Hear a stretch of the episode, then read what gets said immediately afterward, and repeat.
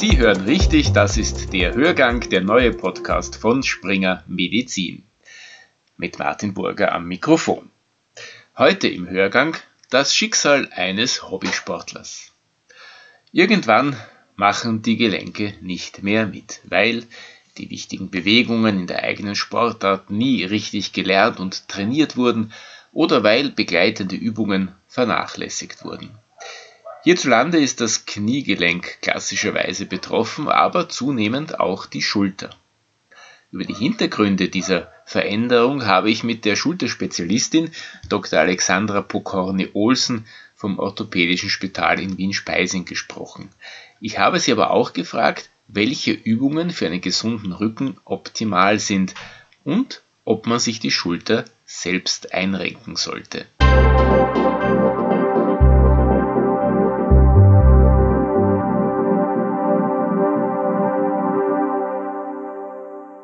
Gemäß der Leitsportart Fußball und, und, und, und, Skifahren hört man auch im öffentlichen Diskurs mehr über, über, über das Kniegelenk.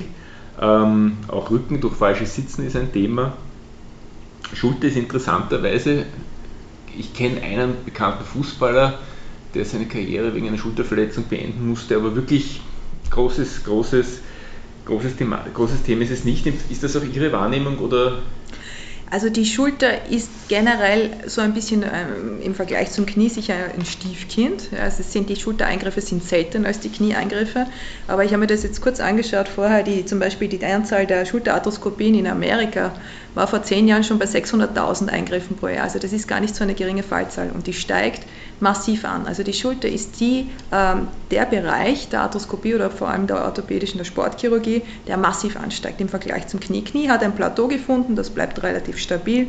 Die Schultereingriffe steigen massiv an und sind in den von äh, 94 bis 2015 sind die um 20 Prozent angestiegen. Das heißt wirklich ein Fünftel mehr an Fällen, die arthroskopisch versorgt werden. Korreliert das mit Freizeitaktivität oder mit anderen? Das korreliert mit dem Anspruch, den die Menschen immer mehr haben. Mehr sportlich aktive Menschen, mehr Kontaktsportarten auch in erster Linie. Ähm, die, äh, bei, gerade bei Instabilitäten sind es eher die Kontaktsporten. Bei anderen äh, Sachen wie Überkopfsportarten, Volleyball, Tennis, da ist die Schulter ein Riesenthema klarerweise, weil da ist die obere Extremität die, der Teil, den sie am meisten belasten. Und da sind Fälle von äh, Schulterproblemen natürlich häufiger.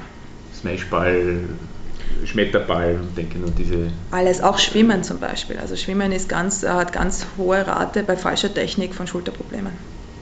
Das wollte ich nämlich hinauskommen. Also im, im, im, während dem Zug des Lockdowns und in unseren Berufen gibt es halt auch viele Leute mit Homeoffice, haben viele auch entdeckt, so, jetzt habe ich auf einmal viel Zeit, was mache ich mit dieser Zeit?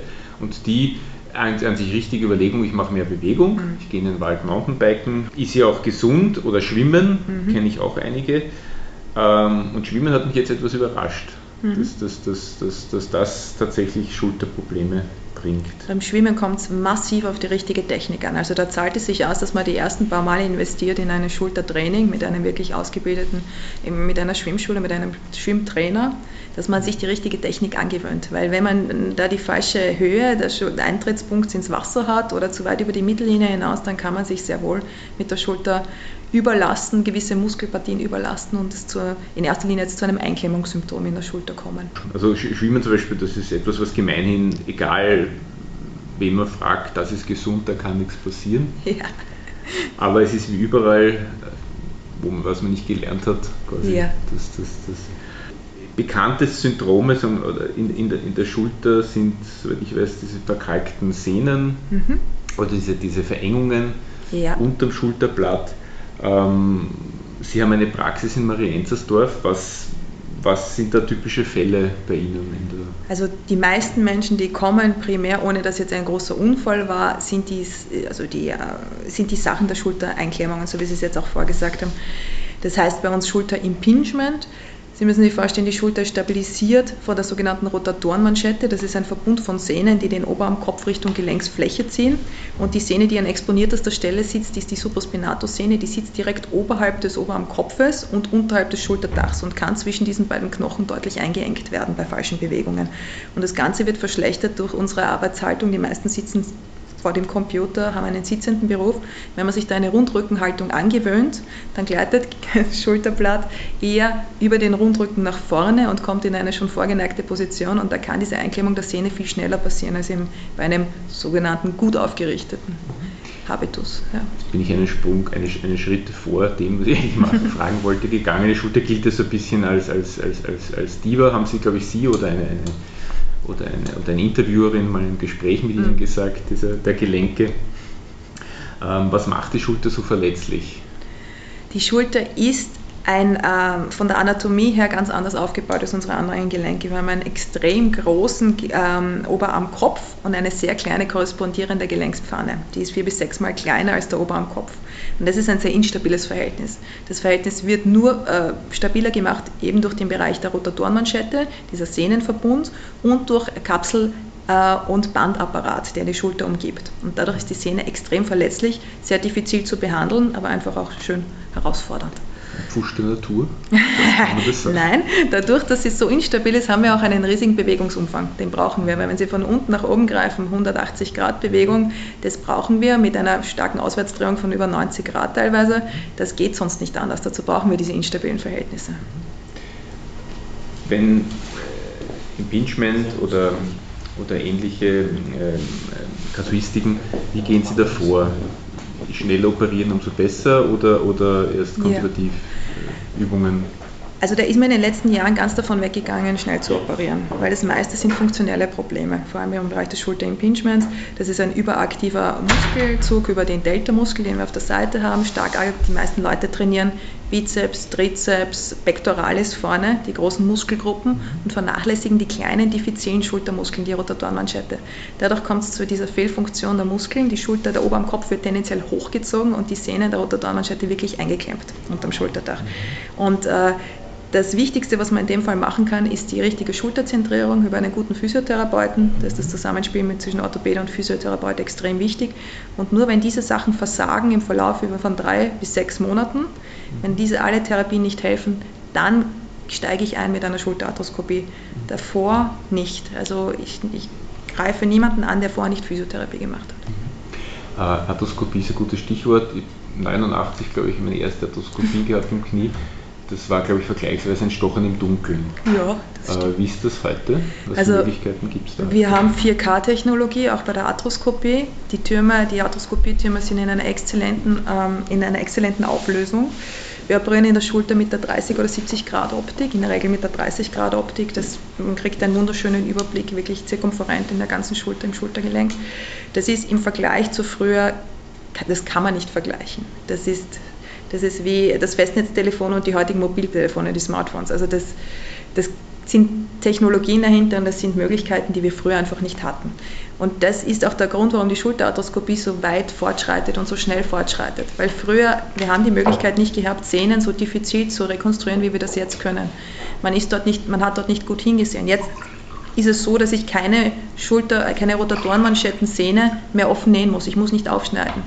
Hab, wir haben in den letzten fünf Jahren hier im Haus, also auf unserer Schul spezialisierten Schulterabteilung, keine einzige Rotatorenmanschettennaht mehr offen gemacht. Weil sie kommen mit der Arthroskopie viel besser dorthin. Sie können sich alles anschauen. Sie sehen die Nervenstrukturen, die Gefäßstrukturen, alles genau, was sie mit einer offenen Chirurgie nicht so können, weil sie dort nicht hinsehen.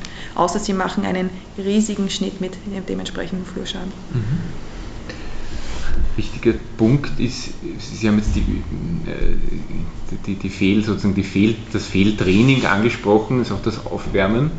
Ich, ich habe halt lang, jahrzehntelang Fußball gespielt, das hat mhm. mich wirklich überrascht, dass, dass viele auch nach jahrelangem Fußballspielen nicht wissen, wie sie richtig aufwärmen. Äh, weil sie dann oft eben, auch sie, sie wissen zwar, sie müssen aufwärmen, aber sie machen, Fußball ist ein Schnellsport, ähm, sie machen dann die falschen Übungen. Ja. Ich nehme an, das ist bei Tennis im Hobbybereich auch, auch, auch ähnlich. Ähm, wird das Verletzungsrisiko bei der Schulter generell unterschätzt? Äh, an sich sollte man denken, Stretching ist ja, sollte eigentlich geläufig sein. Ja, also es ist jetzt nicht unbedingt das Stretching vor oder nach einem Training, das ist ja immer noch so eine Sache, die diskutiert wird. Also das Wichtigste ist, glaube ich, dass man den Körper generell auf Betriebstemperatur bringt, dass man nicht einen kalten Muskel mit Vollgas belastet. Das ist das Allerwichtigste. Also ob Sie jetzt äh, lockere Aufwärmübungen generell machen mit Einlaufen und dann spielen und nachher stretchen oder ob Sie vorher stretchen, das ist ja noch immer kontrovers diskutiert. Aber ganz wichtig ist, dass man den Ausgleich zur Belastung braucht, man dann die Dehnungsübungen. Das ist bei jeder Sport.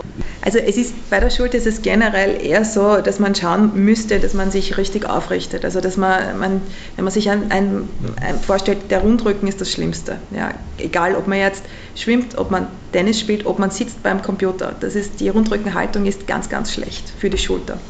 Nicht nur für den Rücken, sondern auch für die Schulter. Also Halswirbelsäule leidet, Schulter leidet bei sowas. Und das ganz Einfachste ist, wenn man sich vorstellt, man nimmt sich ein, ein Band oben am Scheitelkopf und zieht nach oben. Ja, dann setzt man sich schon mal ganz anders auf.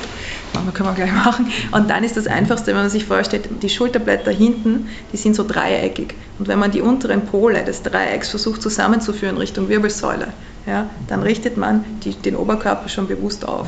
Und alleine das reicht schon. Und wenn man diese Übung macht, ein paar Mal am Tag, ist es ganz schön anstrengend, wenn man das zusammenzieht hinten und dann mal 10 Sekunden hält. Mhm.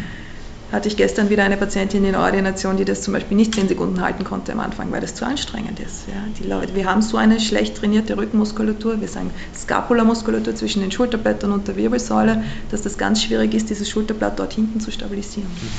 Das sind ganz kleine Bewegungen. Also es sind vielleicht ja. drei, vier Zentimeter, die Sie da bewegen, aber das ist ganz schön anstrengend. Mhm. Dieses nach vorgerichtete Arbeiten auf den Computer zu, das ist etwas von orthopädischer Seite her ganz Schlechtes mhm. für mehrere Baustellen. Mhm. Kommen wir zu einem wahrscheinlich Extremfall, vielleicht ist es gar nicht so extrem. Sie haben in einem, einem, einem Magazin von, Sie haben eine mhm. Frau interviewt, äh, eine, eine, Frau operiert, mhm. die sich, eine junge sportliche Frau, die sich, glaube ich, ein Dutzend Mal die Schulter selber eingerenkt hat. Mhm. Äh, abgesehen davon, dass das Respekt abnötigt, dass man so schmerzunempfindlich sein kann, äh, ist das ratsam, das ist selbst. Ja, also das sind die, äh, das sind diese, das sind meistens multidirektionale Instabilitäten. Das ist zum Beispiel die, die Dame war eine, die äh, primär einmal traumatisch luxiert ist und dann immer wieder selber so subluxiert oder luxiert ist. Und diese Leute können ohne große Bewegungen ihre Schulter wieder einrenken. Die machen eine ruckartige Bewegung mit äh, nach außen mit Auswärtsdrehung und das, die Schulter springt wieder rein. Ja, also die können das ohne Schmerz, das tut denen auch nicht weh. Diese Subluxationen oder Teilluxationen, die tun nicht weh. Das, die können das ohne große Probleme. Das ist natürlich selten, ja, aber es gibt solche Fälle. Das heißt, es gibt keine Prädisposition dafür, sondern da war einmal eine, eine, eine, eine Verletzung? Ja, es, ja, beides. Sie haben völlig recht. Also es gibt Leute, die einfach multidirektional instabil sind. Das ist meistens mit so einer generellen Laxazität, sagen wir dazu. Die haben eine lockere Bandstruktur. Es gibt gewisse Erkrankungen wie Elastanlos, die das Bindegewebsschwäche verursachen können, wo es dann natürlich noch schlimmer ist. Aber meistens sind das junge Frauen unter 20, die kommen in die Ordination und die können das Gelenk rein rausspringen. Ja, also das, das macht, schauen Sie, was ich kann, klack, klack. Na, jeder wieder sagt, oh, Moment, stopp. Ja. Äh, und die machen das teilweise auch, die haben einen, einen sozialen Gewinn dadurch manche, ja, nicht alle, aber das ist etwas, was man gern herzeigt in der Runde, was man alles kann, so zirkusattraktionsmäßig. Und es führt natürlich schon zu einer weiterführenden Instabilität, die man dort hat. Ja. Die, die können massiv ihren Daumen zum Beispiel zurückbiegen, die haben solche Instabilitätszeichen das ist da schon, sind da schon bei dieser seltenen Erkrankung oder ist das noch etwas, was sozusagen im, im Also manche können diesen Daumen zurückbiegen, ich kann es überhaupt nicht, sehen, ja, auf 90 ja, Grad, ohne, ohne dass sie ein Ehlers-Danlos-Syndrom haben zum Beispiel. Manche kommen hier wirklich deutlich nach hinten und manche, wenn man die Schulter stabilisiert, können hier deutlich über 90 Grad hinauf bewegen, dieses Gauges an, was man sagt. Äh, die haben das einfach und das sind in der Regel eben die jungen Frauen. Das ist sicher eine genetische Komponente da dabei. Mich noch abschließend ähm, interessiert, jetzt haben wir eben, es war, es, war, es war doch einige Monate Lockdown, wir haben, ähm, hat sich das in irgendeiner Form ausgewirkt bei Ihnen, bei den, bei, der, bei den Fällen, die ja, zu Ihnen gekommen sind? Absolut. Also ich habe Leute, die sagen, ihnen tut die Schulter seit Monaten weh, sie wollten im Dezember eh schon kommen, dann war Winter, dann wollten sie im Frühjahr kommen und sie haben das jetzt hin und nachgeschoben. Also das sind in erster Linie jetzt weniger Instabilitäten, weil der Lockdown hat meiner Meinung nach schon zu weniger sportlicher Aktivität in der Hinsicht geführt, dass die Schulter belastet wird. Ja? Also die, die meisten Leute sind dann laufen gegangen oder Radfahren. Ja? Aber diese klassischen Sachen, die man gemeinsam macht, wie über Kopfsportarten, Tennis, Volleyball, äh, die Sachen sind weniger aufgekommen. Auch Skifahren war weniger dann in dem letzten Bereich. Also viele Schulterverletzungen passieren ja jetzt gerade mit, den, mit, dem, mit dem unkontrollierten, sage ich jetzt mal, Skifahren und den Stürzen, die dann auf dem harten Eis passieren. Das war weniger. Ja? Äh, und ganz massiv waren es die Leute, die einen Einriss in den Sehnen hatten, der Rotatorenmanschette, und die sich nicht getraut haben zu kommen. Und das ist ganz gefährlich, weil wir haben einen Bereich, wenn die, wenn die Sehne komplett gerissen ist, dann retrahiert die, die zieht sich zurück mit der Zeit. Das kommt zu irreversiblen Umbauvorgängen im Muskel, der die Sehne an, der an die Sehne angeschlossen ist. Und dann kann es teilweise so sein, also ich hatte jetzt sicher zwei, drei Fälle, wo ich sagen muss, ich kann diese Sehne nicht mehr rekonstruieren, weil sie zu spät gekommen sind. Ja. Wenn sie ein halbes Jahr vorher gekommen wären, hätten wir das noch machen können. Aber jetzt ist es zu spät. Und das hat weitreichende Auswirkungen. Dann. Das heißt, das war eine Manschettenruptur? Das war eine Rototormanschettenruptur, mhm. die großflächig war, wo sich die Sehnen dann so zurückgezogen haben, dass sie jetzt so rigide sind, dass man sie nicht mehr an den Punkt bringen kann, wo sie eigentlich ansetzen müssen. Das heißt, da wird eine bleibende Schaden ja. Die gehen dann in, sind eher ältere Patienten, die gehen Richtung Prothese, wo man es vorher schon noch rekonstruieren hätte können. Auf springermedizin.at finden Sie übrigens derzeit ein Videotutorial zum Thema Einrenken der Schulter.